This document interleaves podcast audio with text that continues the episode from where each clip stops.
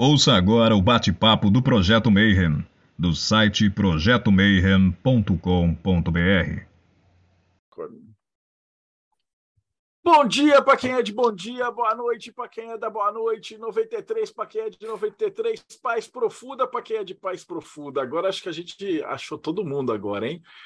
E hoje que você veio aqui, nós vamos discutir a origem do universo, de onde viemos, para onde iremos, o que faremos no meio tempo, como é que a gente passa esse intervalo de alguns bilhões de anos, dependendo de cada mitologia, de cada religião, vai ser uma parada completamente diferente e doida, né? Então, o que isso tem em comum e como é que essas coisas conversam aí com a ciência, né? E o nosso convidado de hoje já é um cara que está aqui desde o comecinho, então ele já dispensa apresentações, mas antes de eu chegar nele, que é não, a gente está com um time de filósofo, né? Então hoje vai ser muito divertido. Eu vou sentar aqui na mesa representando o Mayhem, Rodrigo Elutarque. É, tô começando a ficar nervoso com o assunto, porque é um assunto que eu li há 25 anos atrás. Vamos ver se eu lembro alguma coisa. E dos reinos enoquianos, Ulisses Massad. É, galera, hoje senta que lá vem a história, porque se a gente for contar a história do mundo, tem tempo aí para a gente falar, hein? E diretamente do Japão, Robson Belli. Vai valer tudo mesmo? Essa é a grande pergunta. Porque ah. Se for para valer tudo, bom dia para todo mundo. Ohayou gozaimasu, como de costume. Kombawa, se você estiver no Brasil. E Konnichiwa, se estiver vendo à tarde isso no YouTube em outro horário. E diretamente do Pedra de Afiar, Paulo Jacobira. Fala galera, tudo bem? Uma coisa que a gente tem certeza é que a criação do universo deixou muita gente desagradada por ter de trabalhar agora. Então, hoje a gente vai tentar entender o porquê que o universo foi criado, como ele foi criado e por que, a gente está aqui hoje. E o que, que tinha antes de universo? Porque se o universo foi criado, tinha alguma coisa antes, né? Para tentar responder todas essas questões, a gente vai chamar o cara que já está aqui desde o começo, né? Irmão, irmão gêmeo bonzinho do Teoria da Conspiração, dos textos para reflexão, Rafa Reis. Salve, brother. Alô, pessoal, obrigado aí pelo convite. Na verdade, não foi bem um convite, só queria deixar claro que, na verdade, eu que propus esse tema e é para o pessoal todo aqui debater, não sou, não sou eu que vou responder tudo, porque também não sou especialista é, em, todos os mitos de criação que existem e tudo mais, mas eu, eu, eu vim aqui para falar de um ponto de vista cósmico e é, é, o ref mais científico que vai estar aqui agora falando sobre algumas teorias do início do universo, né? E eu queria só deixar claro que eu não sou cientista, mas eu já li algumas coisas. Já li o Cosmos do Sagan, é, eu já li os três primeiros minutos do universo, eu já li a Dança do Universo do Gleiser, que é brasileiro, é, e eu já li isso aqui também, que é muito bom, Tecido do Cosmos do Barangrini. Então, eu realmente curto divulgação científica, já leio há mais de 20 anos divulgação científica, e tem uma coisa interessante, né, que tem muito espiritualista, assim, ocultista, que acha que não tem muito que se meter no ramo científico, porque os cientistas, geralmente, eles tratam a gente muito mal, né? Eles falam, pô, esses caras são tudo maluco, aí não vamos dar bola para eles. E a gente acha que a gente tem que tratar a ciência da mesma forma. E não é assim, na verdade, porque o ocultista, ele estuda de tudo. Então, se o cientista cético é, de negação, né, que não aceita essas coisas, ele tem questões com a gente, tem questões com a astrologia, tem questões com outras coisas. O problema é dele. A gente não precisa ter essas mesmas questões com a ciência, porque a ciência, o que a gente consegue observar do, do cosmos, do início do universo, essa luz que chega para a gente, essa luz de bilhões e bilhões de anos que está chegando até hoje, que a gente está captando, ela diz sobre a gente está vivendo aqui, é a nossa realidade. Lógico que tem coisas que a, a gente não consegue ainda é, captar, né? Nem com os instrumentos mais avançados. Então, tem muita coisa no universo, 96% do universo é coisa desconhecida, que é matéria e energia escura, que basicamente quer dizer matéria que a gente não sabe de onde veio e energia que a gente não sabe de onde veio nem o que é exatamente. Esse aqui é, é dark matter, na verdade, o dark, o escuro é disso, que não se sabe. Mas o que a gente sabe, os 4, 5% que a gente conhece, já explica bastante coisa. Né? E eu acho que é importante a gente também se atentar para essas coisas. Né? E eu, como eu estava dizendo aqui, as escalas do universo são um negócio tão absurdo, cara. Eu tava outro dia eu assisti um, um documentário com um cientista que ele falava assim: vou fazer para mostrar para vocês como é que é uma escala do universo para a gente ter uma noção, né? E aí ele começava a escala assim: imagina que o Sol, o Sol, seja do tamanho de um grão de areia.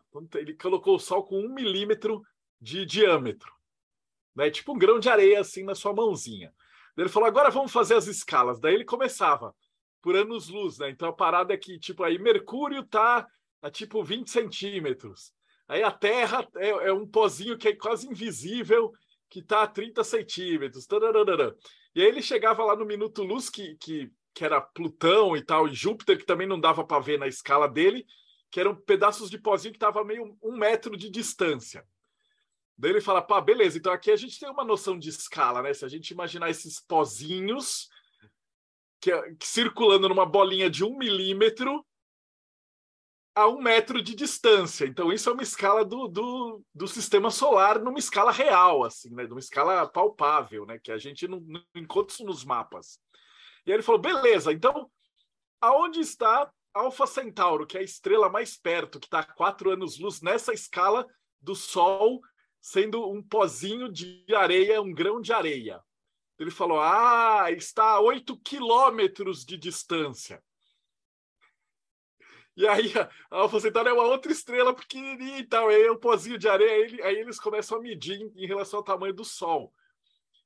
E aí, tipo, a, a, o centro da Via Láctea, que é o, é o Sagitários A e tal, seria uma bolinha de gude que estaria colocado a, a tipo 80, é, que era 80 mil quilômetros da, da, dessa bolinha do Sol. E aí a distância da Via Láctea inteira seria 800 mil quilômetros. Nessa escala. E aí ele, para comparação, falou que a distância da Lua de verdade à Terra era 300 mil quilômetros. E aí nessa escala ele fazia a conta, né? Que um ano-luz dava mais ou menos 8 quilômetros se o Sol tivesse um milímetro de diâmetro. E aí ele começava a viajar nas escalas, que aí a próxima galáxia mais perto estaria tipo uma distância, assim, 250 mil anos-luz, você multiplica aí por 8, estaria não sei quantos mil quilômetros, tipo, lá na distância onde Mercúrio está de verdade.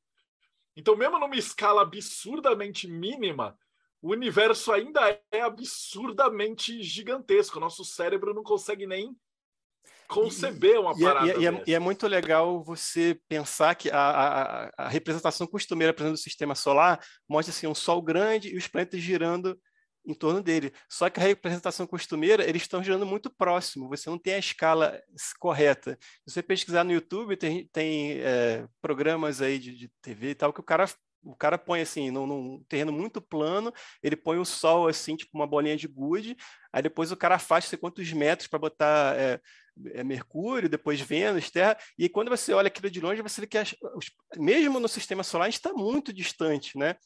Você falou de anos-luz, né? O, o, a luz do Sol, ela chega, ela chega na Terra, leva o tempo dela chegar na Terra é mais ou menos oito minutos. Né? Então, se o Sol acabar agora, só daqui a oito minutos que a gente vai sentir o fim do Sol e, vai, e, e, e o apagamento da luz solar, porque ela leva oito minutos. É muito importante a gente entender que a, as medidas de distância na, na, no universo são por anos-luz, ou seja, é o tempo que a luz leva, que é a coisa mais rápida que a gente conhece no universo, é o tempo que essa luz leva é, é, não, não, a distância né, que, que essa luz é, atravessa em um ano. Então, é a coisa mais rápida que a gente conhece no universo a distância que ela consegue atravessar em um ano. Então, e isso que são os anos-luz. Então, você fala de uma estrela quatro anos-luz, a gente não chega nem perto da velocidade da luz. E mesmo que a gente, chegasse... Não tem ideia do que é essa distância, cara. Eu gostei desse documentário porque o cara fala, cara, o Sol tem o tamanho de um grão de areia, cara. Um grão de areia você entende. E aí fala, onde é que está o próximo grão de areia? Está a 8 quilômetros de distância. E aí, porra, tem um grão de areia aqui e um outro grão de areia lá na, na Praça da Sé, mano. E isso é o universo, e essa é a estrela mais perto que tem. Então, o cérebro humano não tem noção dessas, dessas maluquices. E, você e a gente vai tem lembrar do... um telescópio que está olhando essa, essa, Exatamente. esse grão de areia lá na puta que pariu e, e trazendo uma informação, cara. E aí você fala, o... para que, que você vai estudar magia, cara? A ciência é muito mais legal. As primeiras fotos do James Webb, né, que vocês devem ter acompanhado recentemente, não sei quando esse vídeo vai estar no YouTube, mas foi recentemente o James Webb, ele finalmente é, foi a maior obra de engenharia da história da humanidade, custou 10 bilhões de dólares e tal, e está lá no espaço, a certa distância da Terra, e está pegando a, luz infravermelha, né? É um, um, aspecto, um espectro da luz que a gente não consegue ver com os olhos. E, e aí as primeiras fotos, a NASA fala que é como se você pegasse um grão de areia, botasse assim na, aqui afastado do seu olho e mirasse na, na noite. O que ele tirou a foto foi desse grão de areia. E ali tem coisas de bilhões de anos atrás, né? Quase ele chega a 200 milhões de anos do, do Big Bang, parece, uma coisa assim. Que o universo tem mais ou menos é, 13,7 bilhões de anos, coisa assim. Mas aí, exatamente vamos, vamos começar por aí, né? Eu, eu, eu, tinha falado aqui que eu ia começar com uma pergunta aparentemente muito simples, mas que intrigou é, é, cientistas e filósofos por, por séculos é, a partir do, mais ou menos do século XVI, assim, quando começaram a, se assim, a inquietar com isso, porque eles começaram a partir do, do, de Galileu, tá? eles começaram a perceber que tem muita estrela na, na noite e que aquela história da, da, da, física aristotélica de que era uma cúpula, é, e depois da cúpula, depois da Lua, você tinha lá as estrelas e tal, e era uma coisa fixa, e que a, a, entre as estrelas tinha um, um espaço vazio, por isso que era tudo escuro. Mas aí depois que eles descobriram que tinha muita estrela, muita estrela mesmo, mesmo antes de descobrirem outras galáxias, né? Porque na verdade a gente só descobriu que existe, só visualizou outras galáxias há menos de um século atrás. Mas a gente só na Via Láctea já tinha uma porra, cacetada de estrela. E aí a, a noite é escura. Aí a pergunta que inquietou muita gente durante muito tempo é por que diabos a noite é escura? Vocês já pararam para pensar sobre isso? Na verdade, o, o dia é escuro, né? o céu é escuro. Né? É uma ilusão causada por fragmentos do, da luz que reflete quando bate. Né? O, o universo é escuro. É exatamente, a nossa atmosfera que, que faz. O pôr do uhum. sol no, no, no, na Terra é, cai para o vermelho e em Marte é o contrário, cai para o azul, né? Porque é de acordo com a atmosfera. Se você estivesse em Marte vendo o pôr do uhum. sol, é, como tem fotos aí, mostra também, é mais para o azul, porque a, a, de acordo com a, a, composição química da atmosfera, você vê essas cores, mas na verdade você está ainda é, vendo o dia porque tem o sol ali, porque tem a atmosfera refletindo tudo, e aquela luz está sendo refletida, e você vê as coisas com essa luz. Quando o sol está do outro lado da Terra, você está de noite, e você vê o resto assim, do, do, do universo e tal. E, só que, assim, durante muito tempo, é, se pensou que o universo era infinito e eterno. Ou seja, ele não tem início no tempo e ele não, ele não tem borda, ele, ele não tem fim. Isso significa o quê? Que são estrelas infinitas. Se são estrelas infinitas no universo infinito e ele é eterno e ela, elas tiveram a eternidade para jogar a sua luz adiante, como é que essa luz de tantas estrelas não, não, não abarrotou o céu de luz? Né? Como é que a gente não é ofuscado por essa luz? Como é que tem essa escuridão? Isso, isso que aparentemente não é uma pergunta simples, mas que levou séculos para ser respondida. Entendeu? É bem interessante. E, e, na verdade, ela só foi respondida, ela só conseguiu ser respondida com, basicamente, a teoria do Big Bang e tudo mais, que diz que, basicamente, que a gente começou numa singularidade, no ponto inicial lá, que não é exatamente um ponto, mas é, uma, é, uma, é o início de tudo. Né? Tem, tem até o, acho que é o Terence McKenna que fala, dê-me um, um milagre espontâneo que a gente explica todo o resto, né? basicamente tirando sarro da, da, da ciência como um todo, porque na verdade a gente não, não, sabe exatamente como surgiu o Big Bang, né? mas a partir dos primeiros minutos, a gente, dos primeiros segundos, na verdade, tem aquele livro que eu mostrei aqui, né? a gente tem como a gente tem teorias é, é físicas para os três primeiros minutos do universo, mas como começou exatamente, a ciência não, não, não consegue responder né, com, a, com, a, com a ciência, pelo menos a ciência material, e também a gente não tem comprovação de nada. Assim, a, a, própria teoria do Big Bang é uma teoria, mas é, ela, ela, ela, ela, é baseada em, em comprovações de, de, observações, e talvez a maior comprovação de todas é exatamente essa, que a, a noite é escura. A noite é escura porque o universo está tá se expandindo. Então tem luz que não conseguiu chegar, e tem luz que nunca vai chegar. Porque no, início do universo ele se expandiu tão rapidamente que criou horizontes cósmicos também. Quer dizer, que tem, mesmo que você saia da Terra na velocidade da luz e, e viaje, viaje, você tem lugares do universo que você não vai chegar nunca. porque ele já se expandiu, entendeu? Ele não, não tem, não dá, não dá mais tempo de chegar e quando está chegando ele continua se expandindo e por isso que essa luz não chega, por isso que a, a noite é escura, porque a gente está crescendo e tudo está se afastando, né? E essa já é uma, uma baita de uma comprovação, né? Pô, a noite é escura. Né? Fala aí, Paulo. Pegar um gancho que você deu falando sobre singularidade para para nortear um pouco o nosso público. Do ponto de vista científico, principalmente do ponto de vista físico e astronômico, a singularidade ele é, é uma coisa que não pode ser prevista. Então, é, você coloca no modelo matemático, você não sabe o que vai sair dali, isso é uma singularidade.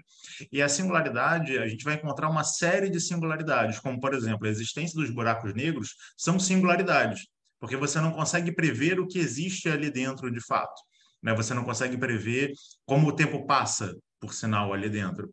E é interessante que quando a gente começa a pegar essa questão já trazendo um pouco mais, ainda falando do ponto de vista científico, mas trazendo um pouco mais do, do ocultismo, que é que é, que é a nossa praça, quando você pega a ideia do Big Bang, que existia uma singularidade, ou seja, é, é, um ponto onde não existe o tempo, ou melhor, o tempo não passa, então, de fato, ele é eterno, nós temos essa manifestação, a gente tem essa construção do tempo que a gente percebe, mas nós temos dentro do universo uma série de singularidades, como os buracos negros, e, inclusive, nós somos uma singularidade. Por que, que nós somos uma singularidade? Porque dentro de nós, do ponto de vista temporal, nós não, tem, nós, nós não temos um tempo a priori dentro de nós. Né? O próprio Piaget, estudando o desenvolvimento educacional da, das crianças, ele constatou que nós não temos um tempo a priori dentro de nós. Ah, mas a gente consegue medir o tempo. Sim, porque a gente usa frequências do nosso corpo, como a nossa frequência cardíaca, uma série de coisas que vibram no nosso corpo e a gente começa a emparelhar com acontecimentos. É por isso que a nossa memória ela é ela é difícil de você colocar as coisas no tempo. Você lembra fatos, mas quando aconteceu é mais difícil, porque os, os fatos estão, são perceptíveis por você, mas o tempo não. Então, a gente trazendo um pouco já para essa questão do, do, do, universo, do que existia antes, que era eterno, ou seja, está além do tempo, nós somos uma, uma singularidade, nós somos como se fosse um pré-Big Bang também, que estamos observando esse, esse universo. Então, o universo ele vai, vai acontecer, o tempo vai passar fora dos buracos negros, fora da gente e a gente começa a perceber essas modificações, essas manifestações ali dentro, gerando uma ideia de que existe alguma coisa visível, perceptível e que existe uma espécie de um vazio. É um gancho que o Rafa queria trazer também, que pode estar fora dessa questão observável, embora nessa questão observável também exista um vazio. Né? É, é importante a gente falar que, também que, que, que, o Big Bang é, é, como se fosse uma explosão e a gente está dentro dela. Então não é exatamente uma explosão, porque a gente está dentro da explosão, mas é uma coisa que cresce. É como se fosse uma, uma bexiga de ar que ela vai se expandindo e você marca um ponto aqui que seria a, a, a Terra, o, o, sistema solar, e vai se expandindo junto com todo o resto. Então não existe nada fora. Né? Então, até para você representar isso em, em, três dimensões é, é, muito complicado, porque não existe nada fora disso. Então, qualquer ilustração que tenha, uma ilustração vai, vai falar assim: aqui é um ponto, vai crescendo, está errado, porque na verdade cresce para todos os lados e, na verdade, tudo cresce junto, né? tudo é uma coisa só. Né? E você falou aí de singularidade, você falou de, de buraco negro. Então, o buraco negro, a, princípio, é uma coisa muito assustadora. É, é, é, é, é quando uma estrela é muito pesada ela entra em colapso e ela fica tão pesada, tão pesada que ela, a própria gravidade dela não deixa mais escapar a luz e, e, a informação que estaria ali presente, porque a gente consegue detectar o que a luz, que é a informação que vem do universo. Quando nada mais escapa, você não faz a menor ideia do que acontece lá dentro. Só que se não fosse por buracos negros, a maior parte das galáxias do universo não existiria. A, a nossa galáxia, a Via Láctea, é, é, é eu acho que é quase certo que é uma das galáxias que tem um buraco negro no centro. Então, assim como o Sol né, é, e, e, qualquer estrela é responsável pela fabricação de, de, elementos pesados que formam que a gente o que, o que compõe o nosso corpo, né? A gente é literalmente poeira de estrelas. A gente não existiria sem esses elementos pesados que são fundidos no núcleo dos sóis das estrelas. Os próprios buracos negros, que são estrelas mortas e que, e que criaram um centro uma singularidade ali, elas, elas conseguem fazer galáxias gravitarem em torno, em torno deles. Eles conseguem fazer galáxias gravitarem em torno dele. Então, por mais que você possa morrer entrando no buraco negro, ser destruído e tal, se não fosse por eles, você também não existiria, porque você está é, girando em torno deles. Então, acho que tudo isso, se você para para pensar sobre todas essas questões que a gente tem falado, de um ponto de vista menos científico e mais filosófico, mais espiritualista, você começa a ver que a gente realmente pode ser imagem e semelhança do Criador. Só que esse Criador não é exatamente uma pessoa. Né?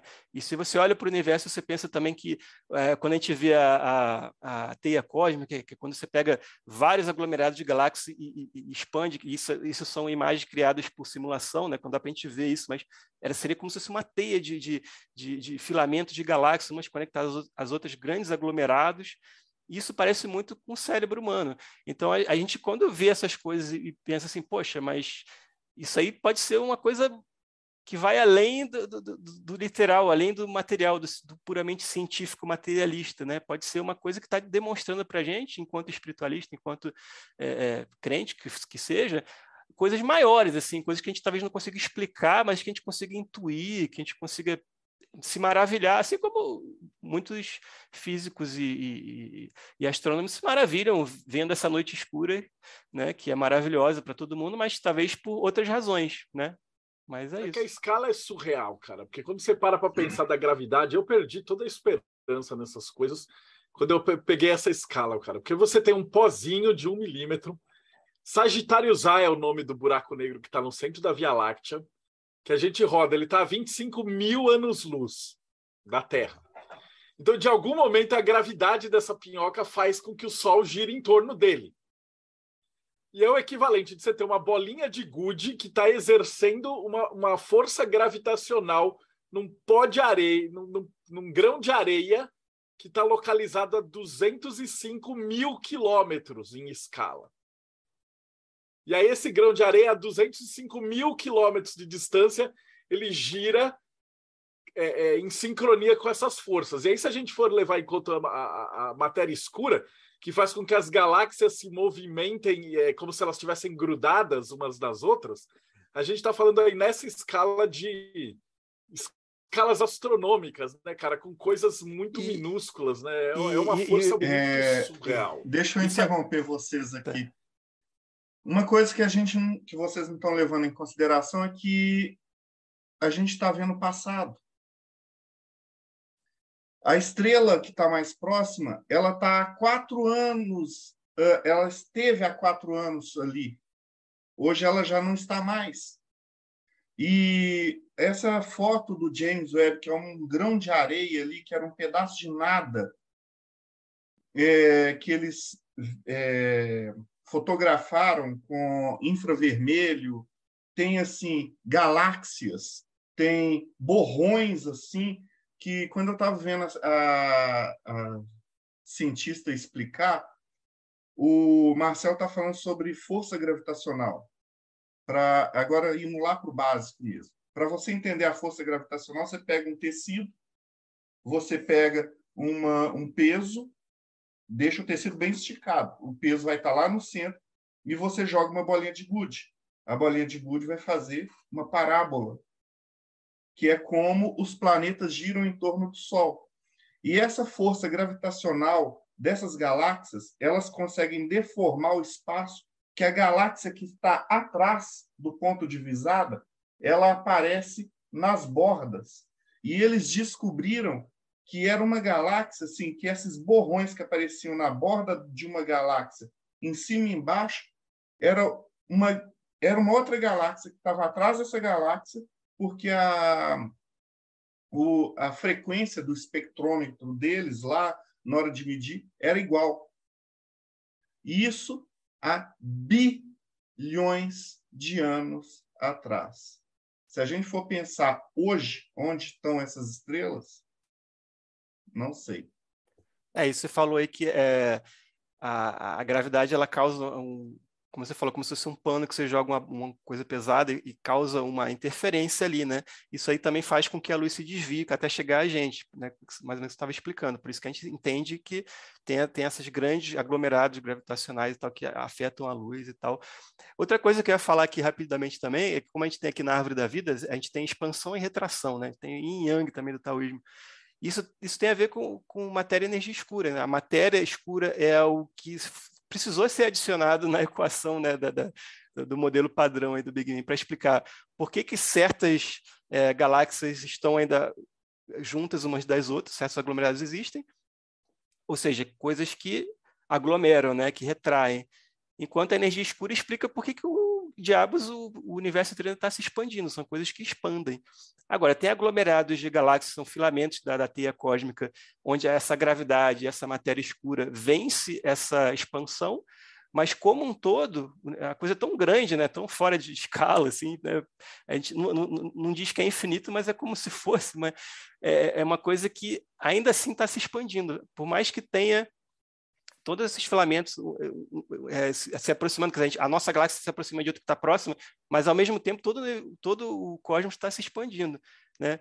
E a gente não sabe até onde isso vai, né? Tem várias teorias, mas é uma coisa assim é, é realmente muito difícil de você colocar na cabeça, assim, de você imaginar. Eu acho que a gente consegue por essas aproximações, né, por essas teorias assim também de, de, de árvore da vida, por exemplo, de expansão, retração e tal, você consegue ter uma ter um, uma ideia de como as leis funcionam, né, mais ou menos assim, coisas que fazem mais sentido, assim, tentar entender o, o, o todo, o panorama geral. Mas você realmente colocar na cabeça as distâncias, as coisas, realmente é, é muito complicado. Ulisses. Deixa eu jogar uma questão mais filosófica em cima disso. Então, se no centro da galáxia nós temos um buraco negro e para ter a vida a gente depende disso daí e a gente depende de uma estrela, então a vida ela depende da luz e da escuridão. Pois é, né? é, uma, é uma coisa que, que é profundamente simbólica mesmo você pensar sobre isso, né? porque o, o, buraco negro não é exatamente escuridão, né? Na verdade, aqui é, é, escuridão porque a luz não escapa, na verdade, né? Mas a gente não sabe exatamente o que tem lá dentro. Inclusive, tem teorias que falam que o próprio universo é um buraco negro, a gente está dentro de um buraco negro.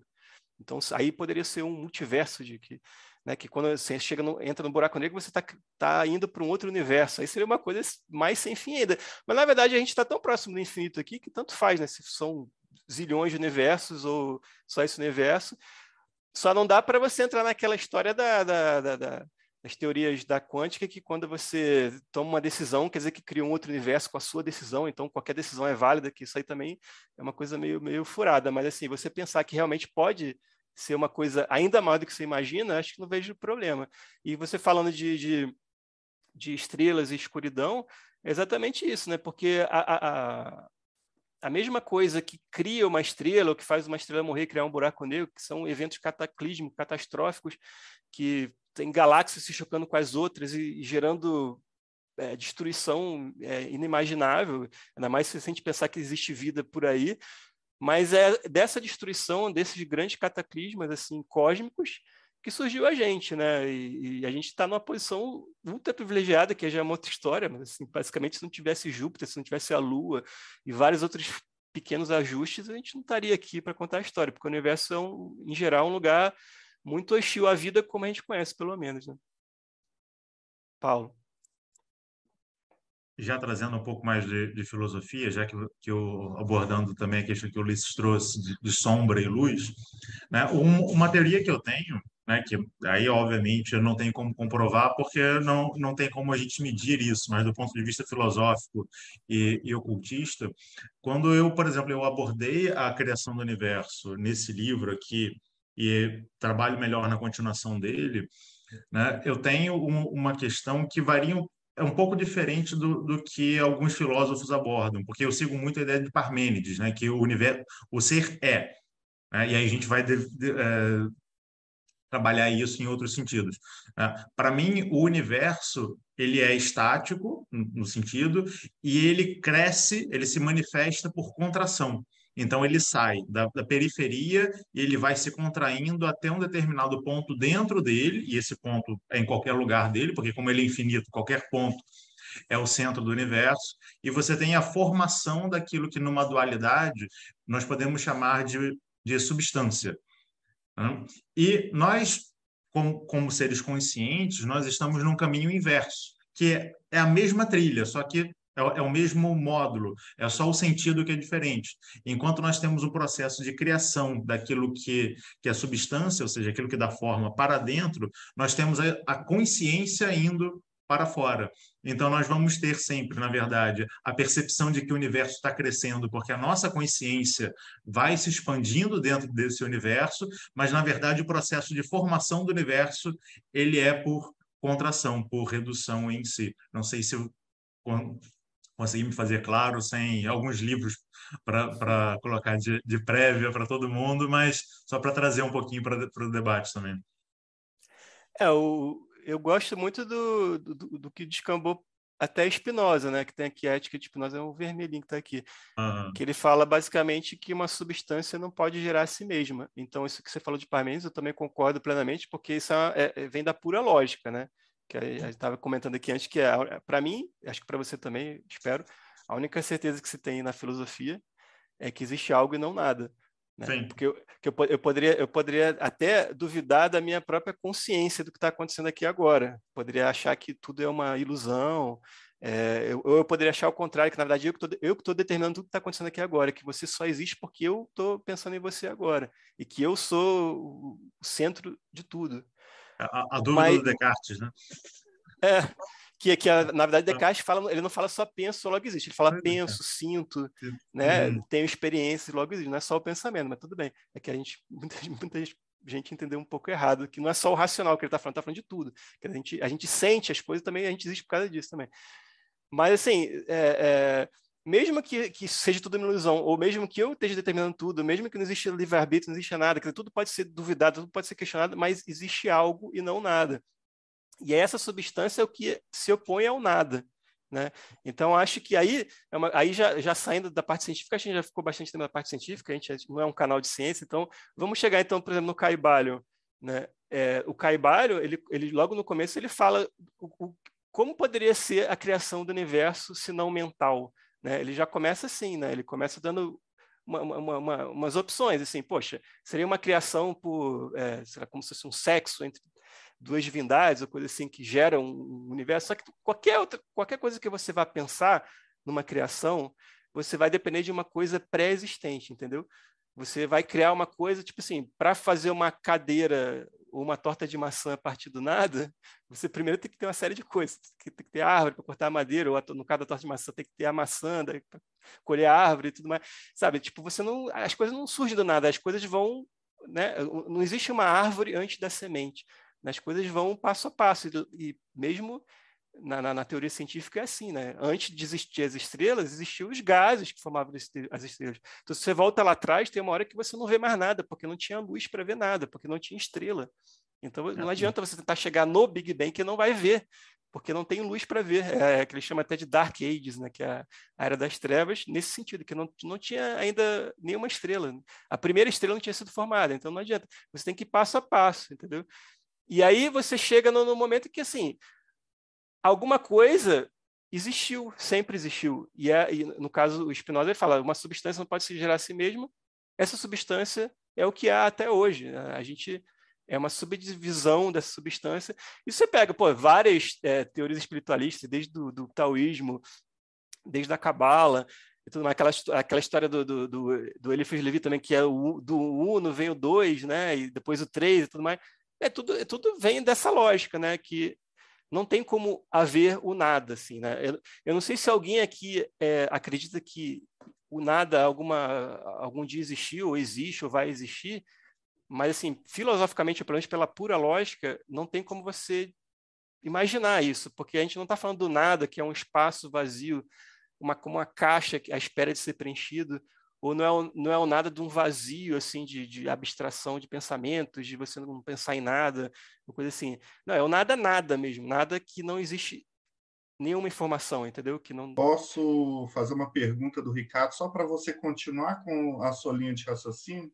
Pode. Ele está perguntando aqui, mas na percepção de vocês, o que teria antes do Big Bang? O nada, o pensamento, o demiurgo? Então, aí, aí pela, pela, pela lógica que eu estou trazendo aqui, o nada não, não poderia ser, certo? Porque assim, você pode falar assim, poxa, mas não existe tempo. O, aliás, os cientistas. Mas, mas, mas, Rafa, você pode fazer um corte epistemológico para estabelecer que esse nada, na verdade, é uma percepção que a gente tem do ponto de vista material.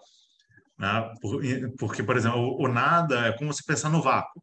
Né? A gente tem o vácuo parcial, que é aquilo que é a caixinha onde tira todo o ar, e nós temos a ideia do vácuo quântico, que é aquilo que é utilizado como vácuo na, na ciência, que ali ainda existe alguma coisa. Né? Mesmo a energia negativa, a energia escura, ela é uma energia negativa, ela tem um padrão negativo.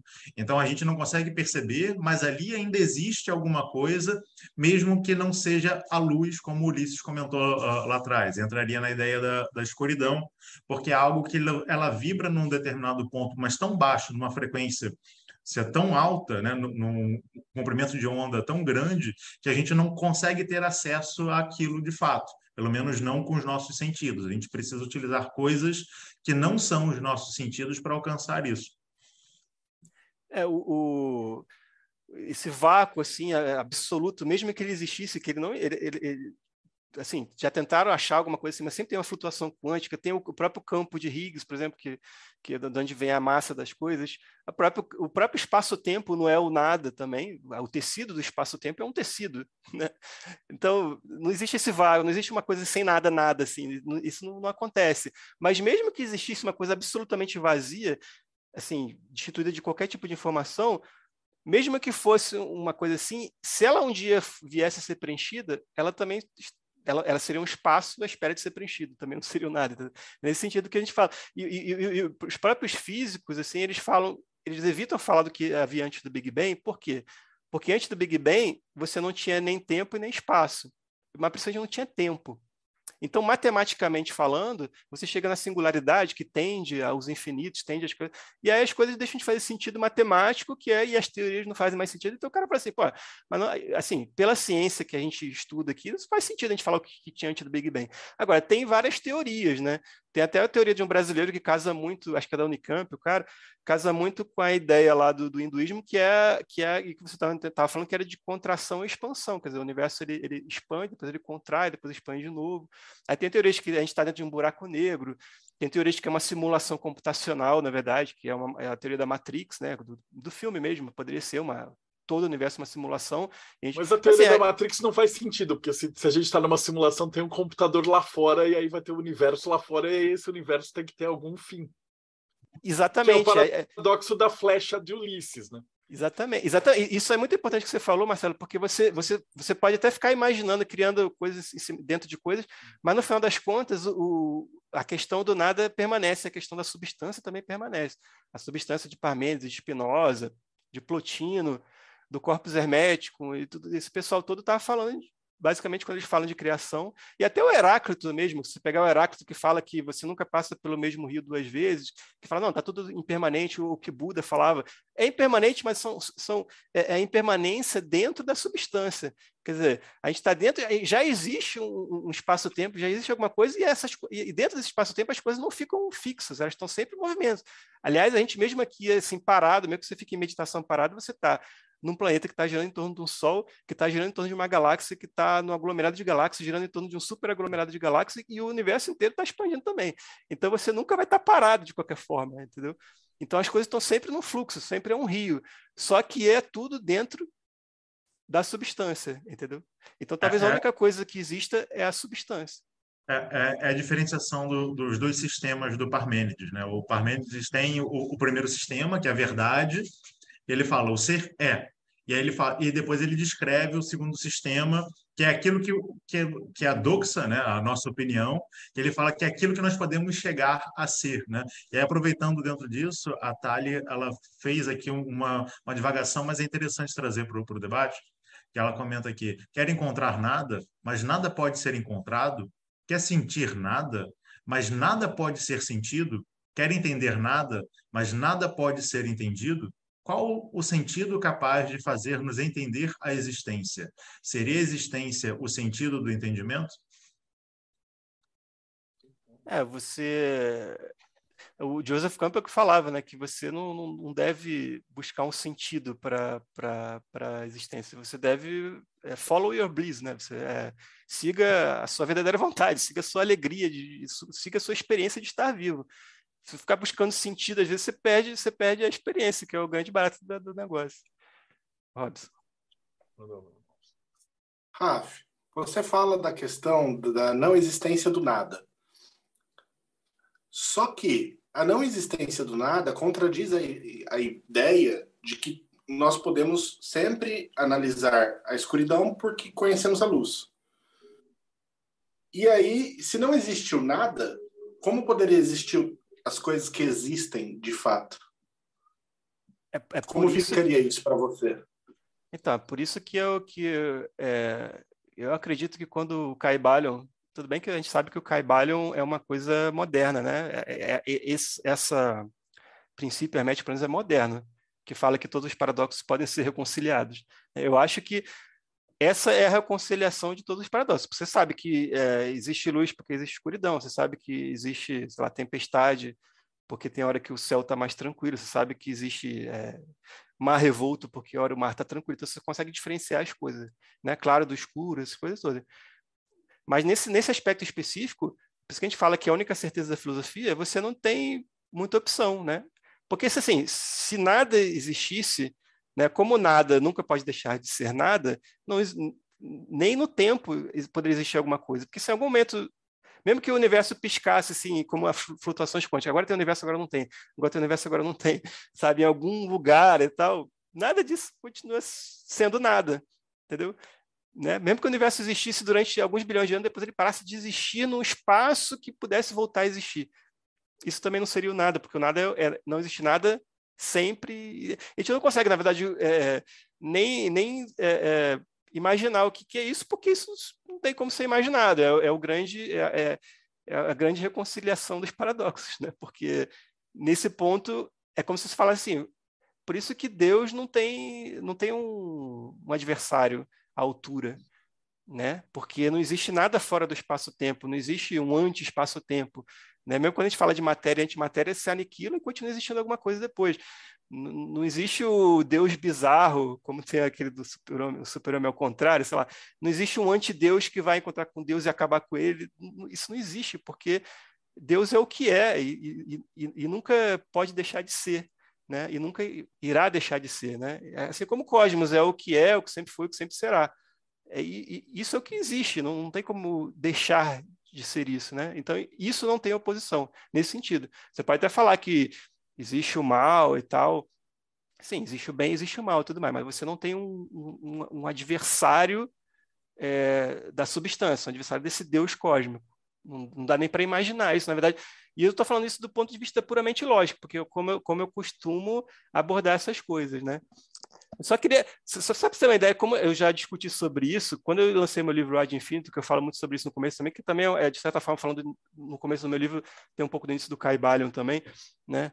É, tá quase 10 anos de lançamento, vai, vai sair a edição é, é, de, de 10 anos no início do ano que vem, é, que eu vou fazer uma, umas revisões e tal. E aí, quando eu lancei isso, em 2013, né, início de 2013, quase 10 anos atrás, é, teve uma pessoa que falou assim, poxa, mas aí você pode ter uma criação inicial que você tinha duas coisas, né? E aí eu cheguei a fazer lá um post no meu explicando, não, se você tivesse, falando só de informação, tá? Informação, aí toda informação que existe é X.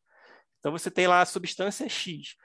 Para você ter X1, X2, ou XA e XB, para você diferenciar um X do outro, ter duas coisas, você já teria que ter uma informação ali para fazer essa diferenciação, certo? XA e XB, X1, X2. Aquela coisa, yin e yang. A partir daí, você já teve que ter uma divisão. Então, não tem como você pensar numa criação que comece com dois ou mais de um. Entendeu? No começo é só a substância, no começo é só um, é o uno. E é isso que fala Parmênides, é isso que fala é, Plotino, é isso que fala o Spinoza. Né? É disso, porque, logicamente, pensando pela pura lógica, você não consegue pensar em dois aí, é só um, né? E, e aí, como é uma coisa fundada na lógica, isso não depende de observação científica, mas a gente, por acaso, né, a, a, teoria do Big Bang ela foi proposta por um padre, Lamartre, né, e ela foi ridicularizada no início, que todo, até o Einstein achava que o universo era estático e tal, que não podia estar se expandindo, e está expandindo. Agora, ele estar expandindo significa que é, ele, ele deixa de ser infinito e eterno? Não, porque você, na verdade, não consegue explicar o início dele e, e o que havia antes, como já, já, já, já tocaram no assunto aqui.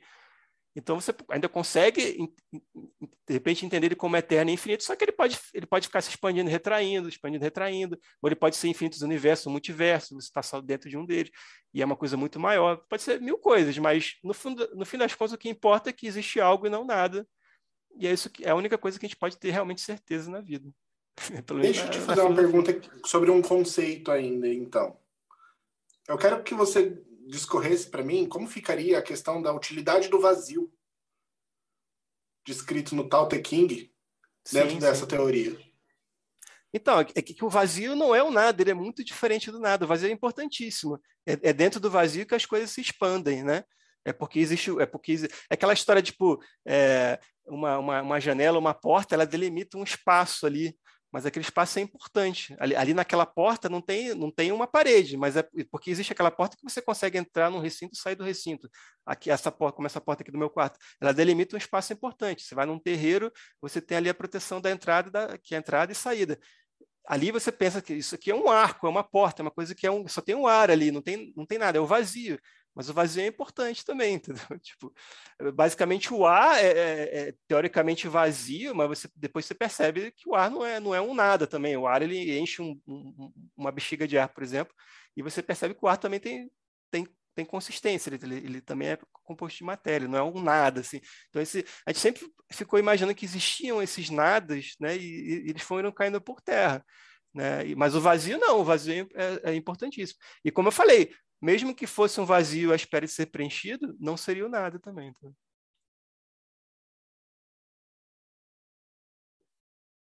Deixa eu colocar o ponto que eu ia uh, falar. Lá atrás, a gente, você tinha comentado sobre aquela questão do, de ter um Deus e ter um Deus, que nem você fez aquela, aquela comparação era, com, com Super Amigos, lá que tem aquela, aquele mundo como é que é o nome daquele mundo? Me fugiu. Um mundo bizarro, não era? Um é, o mundo bizarro, que tinha um super-homem do mundo. É uma história dessa, que era um mundo ao contrário, né? Isso, uma coisa assim. Isso, exatamente. Então você, então você colocou que, por exemplo, ah, se existe um Deus, não tem como ter um outro Deus fora desse mundo, porque ele está dentro de tudo, né? E aí eu, eu fiquei pensando aqui na, na, numa visão que eu acho que veio, eu não lembro se era de Paulo, bíblica, né? Que Cristo era Deus, né? Então, como é que imaginar que alguém que esteve aqui é, caminhando num corpo humano fosse capaz de controlar todos esses mundos? Né? Como é que isso fica na religião? Porque na época, tudo bem que as pessoas não tinham a visão do tamanho que é o universo, do que é o universo. Mas hoje em dia, será que isso ainda tem na cabeça das pessoas que, que acreditam nessa, nessa linha filosófica? Nessa linha religiosa, na verdade? É, eu acho que não, não só o caso de Cristo, mas acho que você não tem como é, corporificar, antropomorfizar é, é, esse Deus, né? Eu acho que você pensar assim num Deus de uma forma humana, né? É, é, é, você tem que reduzir muito o escopo, né? Tem até no Bhagavad Gita, que é do século I, mais ou menos, coisa assim, é um, um grande resumo ali do Mahabharata, do, é o maior livro que eu li na vida, tem um capítulo que fala sobre o Krishna chega, é, não, Arjuna, né? Chega para Krishna, que é o que seria o avatar divino, e o Arjuna é tipo o, o, o caminhante espiritual. E ele pergunta se ele devia se aproximar do Brahman, do, desse Deus, né? Desse Deus cósmico, pensando nele, isso né, lá atrás, pensando nele como o seu aspecto cósmico ou aspecto pessoal, né? O aspecto né, de, um, de um ser pessoal. E, e o Krishna fala que é muito mais fácil você ter conexão com essa divindade através do aspecto pessoal, mas que também tem esse caminho cósmico. Só que o caminho cósmico aí é, é você, você tem que abrir sua cabeça para coisas muito maiores, né? E talvez seja mais complicado e tal. E ele não fala se é mais recompensador, menos recompensador, ele só fala que é um caminho certamente mais difícil. Eu, eu pessoalmente, é, eu acho que você é, pensar em Jesus como Deus é, não é exatamente aumentar Jesus, é reduzir a Deus, né? Porque Jesus já é muito grande, você não precisa é, transcender ele para o universo inteiro. Ele, ele, justamente pelo seu aspecto humano, na minha visão, eu acho que ele, ele, é até maior por ter sido um ser humano, né? E não um Deus. Assim, não, não Eu acho que, assim como vários outros grandes sábios que, que passaram pela humanidade, Buda também, esses outros, é, eles são ainda maiores, talvez, porque eles realmente eram humanos, eles estavam aqui como ser humano, né? E também, lógico, que ah, no, no, próprio cristianismo você exalta muito esse aspecto humano de Cristo, tal, né, que ele padeceu lá na cruz e tudo, tudo mais. Mas eu acho que ele não sendo assim um, um super-herói, né, uma coisa assim, é, um avatar divino, torna ele até maior. Né? Então, acho que quando você, na minha opinião, pelo menos, quando você encara Jesus Cristo como um ser humano, você aumenta Jesus Cristo. E quando você é, encara ele como Deus, você diminui Deus. Entendeu? Mas faz algum sentido se você está falando de mitologias que tem, tem criações e tal, aqui da Terra e tal. A hora que você passa para essa escala cósmica, que você está falando do James Webb, que tem a coisa. Eu acho que talvez quem chega mais próximo disso daí é o Lovecraft. Porque as teorias de criação de dilúvio, criação de universo, tartaruga cósmica, blá, blá. A hora que você começa a descobrir tamanho de estrela, tamanho de buraco negro, galáxia e papapá, absolutamente nenhuma dessas mitologias passa a fazer mais sentido diante da, da ciência. Ele, obviamente, o cientista vai atropelar a mitologia. Você fala assim, se não é uma coisa simbólica para explicar a alma humana dentro da esfera da Terra, né, de Malkuth, não faz sentido você virar e falar, ah, Deus Brahma teve a respiração e bababá.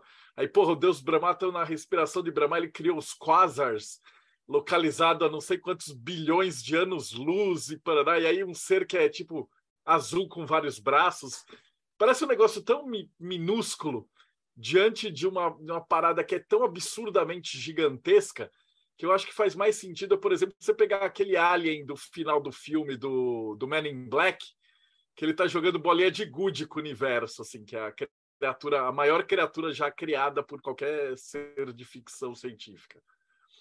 É, que faria mais sentido um universo desses. Ah, para você ter um cara que tem uma escala humana, criar um bagulho que está numa escala que o nosso cérebro nem consegue compreender, eu acho que perde um pouco da, da, essência de, por uma divindade. Ah, só, é, só, é, é, só, é, só, importante, só um instante, Rodrigo, só importante a gente também ter em mente de que você nunca pode estar fora e nem longe de Deus. Né? Então, essa substância é tudo. Então, é uma coisa tão, tão assim, avassaladoramente fora da compreensão de que ele também está em você, ele está mais perto de você do que o seu próprio olho, porque tudo é formado por ele. Né? Mas o, ele não vai o, ter o... sentido, porque, por exemplo, nessa escala é a mesma coisa que eu, como Deus, eu estou olhando para uma célula na ponta do meu dedo, que seria um sistema solar do universo, eu não tenho a menor noção do que, que essa célula está fazendo, mas se você pegar no microscópio e expandir, você vai ver aquelas fotos gigantescas de células que são maravilhosas, assim, e tem uns átomos, tem um monte de coisa funcionando ali, e eu, como, sei lá, uma divindade primordial do universo, eu não tenho a menor ideia do que está acontecendo no átomo de dentro de uma mitocôndria, de dentro de uma célula que está na ponta do meu dedinho mindinho. É, eu tenho, tenho teorias que, que, falam que Deus, Deus criou um universo desse tamanho, ele está pouco se lixando para gente. É, eu acho que tem teorias que falam que, que um Deus assim consciente e tal seria mais ou menos isso. Seria como a gente a gente não está pouco lixando para as células, para, sei lá, as, as, bactérias do nosso estômago, por exemplo. Elas estão lá, mas a gente não está, está aqui existindo e elas estão lá e você não está nem ligando. Ou tem uma formiguinha andando por ali, às vezes você pisa sem querer. Quer dizer, talvez Deus pudesse ser isso. E também tem teorias que falam que, que Deus ele, ele se diminui propositadamente para poder ter a experiência da, da existência, que cada, cada pessoa, cada consciência, mesmo animal e tal, é uma forma dele estar tá observando a si mesmo e tal, né? Tem, eu posso até trazer aqui daqui a pouco algum, eh, eu trouxe algumas é, alguns textos assim de, de, de, mitologia mesmo de Tao Te Ching, de Bhagavad Gita, de, de Gênesis, falando sobre, eu posso dar uma lida aqui eh, também sobre essas como como Deus enxergaria a si mesmo de certa forma. Vai lá, Rodrigo. É, antes de você pegando o gancho do Marcelo e antes de você introduzir isso, é, essa explicação científica não é só mais uma é, mitologia de Gênese de uma religião? É, eu acho científica? que é, eu acho que a diferença principal é que é uma teoria científica, quer dizer que ela não tá, ela, ela não tem como ser comprovada, apesar de que a própria eh, evolução das espécies teoricamente é só uma teoria, mas tem várias comprovações aí. Você pegar osso de dinossauro que depois virou ave e você sabe que, que aconteceu porque é muito difícil ter acontecido de outra forma e você não tem uma teoria melhor. Então a mesma coisa com o Big Bang, quer dizer, tem várias teorias para o início do universo é, e a do Big Bang, o modelo padrão aí, é a que tem mais comprovação. Você tem a radiação cósmica de fundo, você tem é, essa coisa de, de por que, que a noite é escura também, que é uma grande comprovação, no final das contas, né? E, e, aí tudo, tudo vai batendo, tudo vai casando, apesar de que a gente só observa, tem que lembrar muito bem disso, que a gente só detecta e observa 4% mais ou menos do universo. É, agora a gente está começando a conseguir ver onda gravitacional, que a gente só via luz, né? Só via eletromagnetismo. Luz. Uma agora crença tá... mais plausível seria Sim. essa teoria da é, é, é, porque assim, eu não é, sei se dá pra, na, na, ciência. Na, é, na ciência. É eu já trouxe aqui uma frase, né? Dê-me um milagre, um milagre espontâneo que eu explico todo o resto. Acho que é do Terence McKenna. Que é, o Big Bang é esse milagre espontâneo. Então, realmente, é uma, é uma, é uma crença. Aliás, o próprio materialismo, né? Não sei se vocês sabem, materialismo é uma crença também. Porque o materialismo não chega nem a ser uma teoria científica, ele é uma crença. Porque ele está dizendo basicamente o seguinte: está dizendo que de tudo que a gente detectou de matéria no universo, que é cerca de 4%, esses 4% explicam é, a consciência humana, explicam o funcionamento do universo e tal. O materialismo, ele, como ele fica preso na matéria detectada, a gente detectou só 4%, ele faz uma grande aposta de que tudo vai ser explicado só pela matéria, entendeu? É uma crença.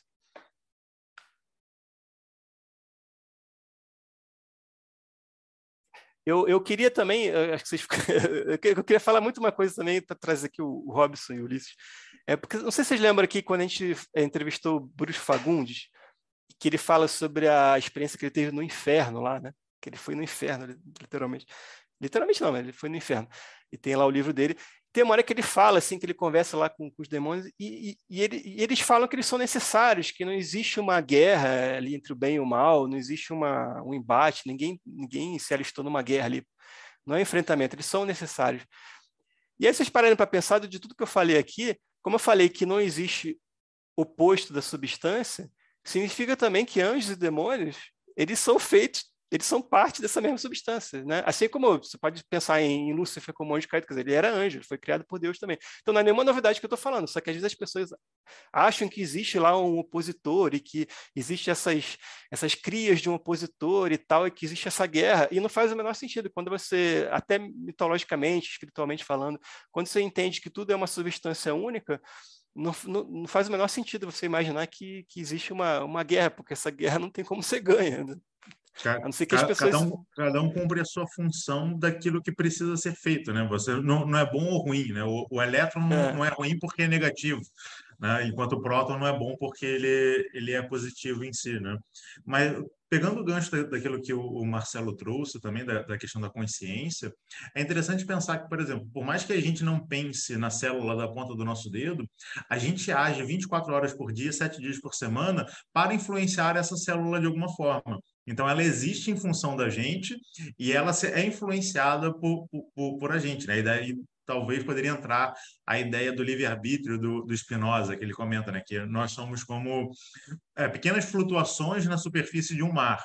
Né? O nosso livre-arbítrio é justamente essa pequena coisa que a gente estabelece como sendo nosso, mas depende desse fundo do mar que vem e, e, e coloca ali dentro, para a gente é conseguir se mexer um pouquinho. Né? E aí é tudo emprestado, né? A gente a gente faz parte da substância também, a gente é uma coisa emprestada, é uma consciência que está aqui é, é, pegando um, um, pouquinho de poeira que foi formada no, no núcleo do, dos sóis, das estrelas, a gente está aqui um tempo com essa, com essa coisa aqui emprestada e a gente está desenvolvendo a consciência. Por isso que eu acho assim que a única coisa que você tem que se preocupar mesmo é, são com suas potencialidades, que eu, que eu chamo no meu livro de potencialidade, que é a potencialidade de amar, a potencialidade, sei lá, de, de, abstração matemática, de raciocínio lógico, de, de, de, potencialidade de tentar compreender melhor a própria criação e tal, porque o resto não faz muito sentido desenvolver, né? Porque não, a, a, não própria percepção, a própria percepção que o Ulisses trouxe também do, do, do Paulo falando que Jesus era Deus, né? Ela, de certa forma, é verdadeira, mas também é, ela é falsa. Né? Ela é verdadeira porque se a gente leva em consideração que todo o universo é a forma manifesta da, da divindade, Jesus é Deus. Né? Aí, se a gente levar do ponto de vista da, da humanidade terrena, né? só da humanidade terrena, não vou pensar em humanidade em outros, em outros planetas, em outros lugares, mas só da humanidade terrena, a gente vai ter determinadas figuras que tiveram uma compreensão, uma consciência tão grande, como Jesus, como Krishna, como Buda, como uma, tantos outros, que a gente nem sabe que, a, da, da existência, que talvez eles sejam o ponto mais próximo da percepção da divindade que a gente consegue ter de fato, né? Ele acaba sendo como a, a, a, frase lá de Jesus: Eu sou o caminho, a verdade e a vida. Ou seja, ele não é o fim do caminho, ele é o caminho. Ele é um ponto no qual a gente ainda precisa passar para poder chegar até essa verdade e essa vida plena em si. E, ele também diz, é, juntando dois, dois trechos da Bíblia, né, do, do Novo Testamento, pelo menos, ele diz sois deuses, isso é uma coisa que também se falava no judaísmo antigo também, não é nenhuma novidade, mas ele fala uma coisa muito importante e que eu costumo dizer que passou de alguma forma entre os censores lá do Constantino, né? Que, que os caras que escolheram quais seriam os, os, evangelhos oficiais e tal, e eram escribas, que o Constantino não era escriba, então eles meio que decidiram lá mais ou menos, e com a supervisão do Constantino, digamos assim, o imperador romano lá na época. Porque eles falam, ele fala assim, é, é, sois deuses, aí juntando, e dia virá que farão tudo aquilo que eu tenho feito e ainda muito mais. Então, só essa frase aí já você já, já aumenta muito Jesus, porque justamente por ele não ser Deus, ele já aprendeu a fazer muita coisa e ele vai te, ele vai, ele quer que você faça também. Ele quer que um dia você faça tudo aquilo que ele fez e ainda mais. Ele quer que você seja até maior do que ele, como um, um ser humano iluminado. Esse né? é o paradoxo a... que eu uso para irritar evangélico falo que eu quero ser um cara tão legal que eu vou ser melhor que Jesus. E aí o cara fica horrorizado. Daí eu falo assim, porra, se Jesus existisse e eu falasse que eu quero ser melhor que ele, ele ia achar o mó legal de ter um cara melhor que ele no planeta. Ou você acha que Jesus ia ser uma filha da puta que ia virar e falar assim: não, eu que tenho que ser o melhor do planeta. Não, o Deodébio não pode ser melhor que eu. Não faz é sentido é um Jesus mestre, que não né, quer. Deodébio? Não faz sentido um Jesus que não queira que todo mundo seja melhor que ele. É, ele falou, ele falou isso, tá na Bíblia. Eu, eu, eu vim levar vocês para a luz, mas debaixo de mim, né? Ninguém pode ser, chegar mais na luz do que eu. Ele falou, ele, dia virá que farão tudo aquilo que eu tenho feito, só que ele não falou só isso, ele falou, e ainda muito mais. Para para pensar sobre isso, né? Que a gente idolatra assim, poxa, é um, é um Deus e tal. Então você vai ser mais do que Deus, então né? Porque ele mesmo quer que você faça isso. Ele quer que isso, isso que é isso que é a, a reconexão, né? É, isso que é o caminho espiritual. E como ele falou, é, eu sou o caminho, né? O, o Paulo falou, sou o caminho, a verdade é a vida, mas eu sou o caminho. Então é, é, é um caminho longo, né? Mas eu, né? não adianta você achar que vai chegar lá de uma uma vida só, pelo menos, né? Também é uma coisa que eu acho que meio que comprova a reencarnação, porque você parar para pensar que você vai é, biblicamente, pelo menos, né, que você vai falar que você vai ser um dia ainda mais do que Jesus só com essa vida aqui, é meio difícil, né? Tá, tá difícil. Ô, Rafa, dá uma lida então nos negócios, a gente já está chegando quase no, no, fim do tempo. Ah, isso aqui então... é legal. Tem um, tem um texto no meu blog de 2012 que chama O Frescobol Cósmico, que é, todo mundo acha engraçado esse título na época, achava, né? É porque no Frescobol não, não há rivalidade, né? É um jogo que não tem é, vencidos nem vencedores. Você fica jogando a bola ali na praia e o negócio é não deixar a bola cair no chão. Então não tem um vencedor, um está sempre auxiliando o outro. Né? E, e, e parte disso daí que eu falei, né? Que não existe essa guerra né, do bem e do mal, né? É um auxiliando o outro porque são parte da mesma criação. Então aqui eu vou ler alguns aqui, vou pular uns que é, são mais complexos. Por exemplo, o Tao Te Ching do Lao Tse. O caminho é vazio e inesgotável. Aí o vazio de novo. Profundo como um abismo. Não sei de quem possa ser filho, pois parece ser anterior ao soberano do céu. E quando a gente entrevistou aí o Wagner Canalonga, eu fiz justamente a pergunta sobre esse, esse, que é o quarto, né, o quarto versículo lá do Tao Te Ching. E ele falou sobre as divindades anteriores à, à, à criação, é bem interessante. Aí tem o Gênesis. No início, o Senhor criou os céus e a terra. A terra era sem forma e vazia, e a escuridão vagava sobre a face do abismo. Aí tem aqui a canção do mundo dos índios Pima. Isso é só para mostrar como tem muita mitologia próxima, também como Joseph Campbell falava, né? Então, no, entre os índios Pima, no início havia apenas escuridão por toda parte, escuridão e água, e a escuridão se adensava em certos lugares e depois se dissipava. Adensava e dissipava, né? Mas de novo aquela coisa de expansão e contração. E aí voltando ao Gênesis, e os Elohim, né, que eram mais de um, se moveram sobre a face das águas. E o Senhor disse: Faça-se a luz, e a luz se fez. E é interessante porque se era mais de um, né, já tinha tido alguma divisão ali nessa, nessa parte. Uh, os Upanishads do, do hinduísmo, no início havia apenas o grande Uno refletido na forma de um ser. Ao refletir, não encontrou nada além de si mesmo. Então a sua primeira palavra foi: Isto sou eu. Evangelho de Tomé, dos Apócrifos. Vemos da luz, de onde a luz se originou dela mesma. Ela permaneceu e revelou-se a si mesma em sua imagem. E você pode associar isso com a substância de Spinoza, por exemplo. Aqui do Parmênides. Como poderia o ser perecer? Como poderia gerar-se? Pois se era, não é, nem poderia vir a ser. E assim a Gênese se extingue, a Gênese se extingue e da destruição não se fala, que é, que é aquela porque que não existe nada, né? Basicamente está dizendo isso.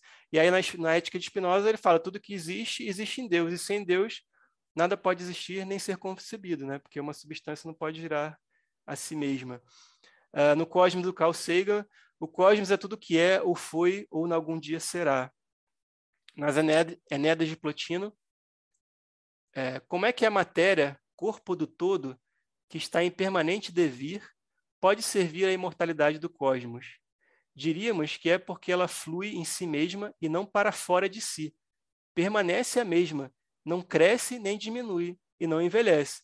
Aqui o Plotino está dizendo basicamente aquilo que eu falei, quer dizer, que você tem é, é, transformações né, no cosmos, né, mas continua sendo um cosmos único, uma, uma mesma substância. Aí é isso, deixa eu ver se tem mais. Uh, uh, Aí vou voltar só para o Upanishads agora para terminar. Depois terminar, na verdade, com Calcenha no final. Upanishads. Então ele percebeu: na verdade, eu sou essa criação, pois eu expeli de mim mesmo. Dessa forma, ele se tornou essa criação. E aquele que sabe disso se torna, nessa criação, um co-criador. E aí o Carl Sagan no Cosmos, aqui, que tem também a série para TV de 1980. Alguma parte de nosso ser nos diz que essa é a nossa origem. Desejamos muito retornar e podemos fazê-lo, pois o cosmos também está dentro de nós. Somos feitos de matéria estelar. Somos uma forma do cosmos conhecer a si mesmo. Então, acho que para quem achava que ciência não tem nada a ver com espiritualidade, está aqui, tem o Cosmos do Seiga. E por mais que ele seja um cara que não acredita em muita coisa aí, né, não acredita em astrologia, essas coisas todas, mas não, a gente não precisa ter problema com isso. A gente pode ainda apreciar o que ele trouxe de, de interessante, né? O Rafa foi, ah, fechou com chave de ouro. Que a gente é legal de vez em quando trazer uns assuntos assim diferentões assim para alegrar nosso sábado. Eu vou, vou caminhando para o final. Então, Ulisses Massado, eu vou seguir minhas janelinhas aqui. Cara, o papo muito bom, assunto bem interessante. O Rafa aí conduziu com maestria. Achei que ele, no começo, ele fosse se intimidar, mas, cara, você mandou muito bem, foi muito bacana. E aproveitando aqui para fazer o jabá do Morte Súbita, hoje eu queria falar que hoje é aniversário do Morte Súbita, né? dia 20 de agosto, completando 26 anos. Então, se você ainda não entrou lá no, no Morte Súbita, entra lá, porque, pelo que eu vi aqui, tem uma quantidade de textos, se eu não me engano, tem mais de 10 mil textos lá para você ler sobre todos os assuntos que você imaginar. E é isso aí. Paulo Jacobina, da Pedra de Afiar. Parabéns pela escolha do tema, Rafa, parabéns pela condução, maravilhoso como sempre. É pena que nós temos um tempo muito pequeno, senão daria para a gente continuar conversando aqui por mais um muito, muito, muito, muito muito, muito, e entrar numa singularidade para continuar conversando sobre isso.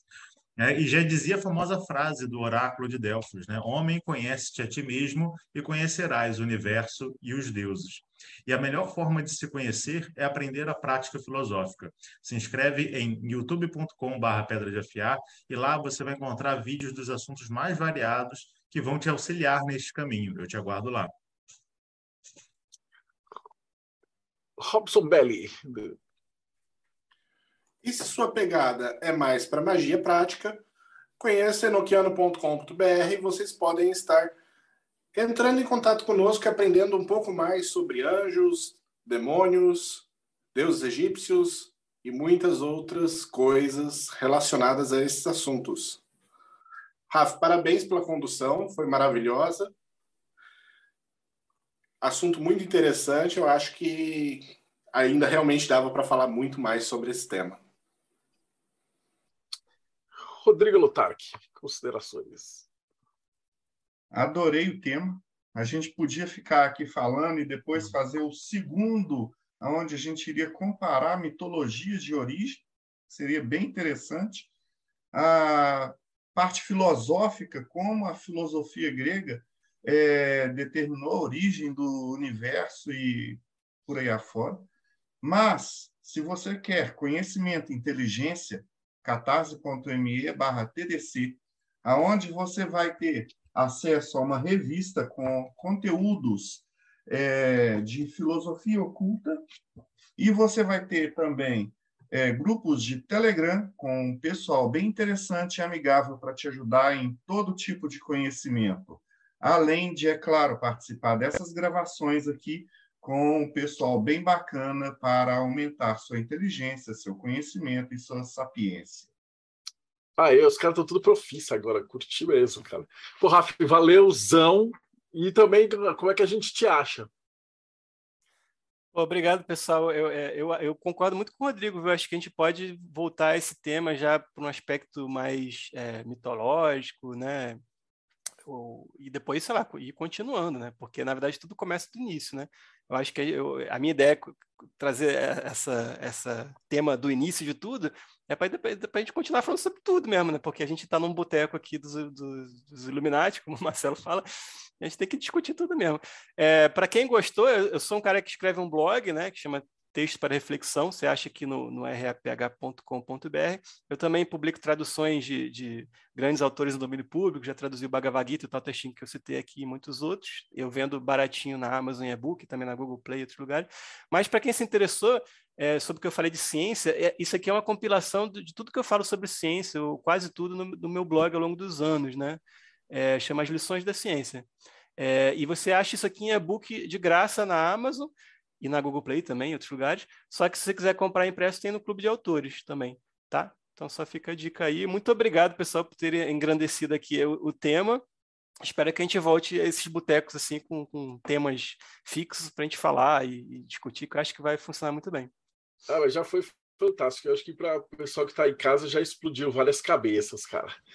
Então, vou despedir. Então, brigadão, Rafa, brigadão, Rodrigo, Ulisses, Paulo Jacobina, Robson, e o Bruno e a galera que também acompanhou a gente. Então não esquece, dá uma olhada, tem mais 350 entrevistas sobre todos os assuntos que você puder imaginar. Eu até fiquei com vontade de chamar o Henrique e o, o, o Frater para a gente fazer umas evocações angelicais e perguntar para os anjos, né? Se, eles conseguem dar uma, uma palhinha sobre esse universo para a gente, né? Mas é isso aí. Então, não esquece que o, o YouTube vive sacaneando a gente então, se você não seguir o canal e apertar o sininho, ele não te avisa, porque a gente faz uns textos assim de uns vídeos de uma hora e meia, duas horas, de, só de papo cabeça, e o YouTube quer que a gente grave vídeo de 15 minutos falando baboseira. E a gente não vai fazer isso. Então a gente prefere ter uns convidados legais, uns temas bacanas e aprofundar. Então a gente briga contra o algoritmo. Então nos ajude a te ajudar. Segue o canal, aperta o sininho e a gente se vê aí no próximo Boteco dos Illuminati.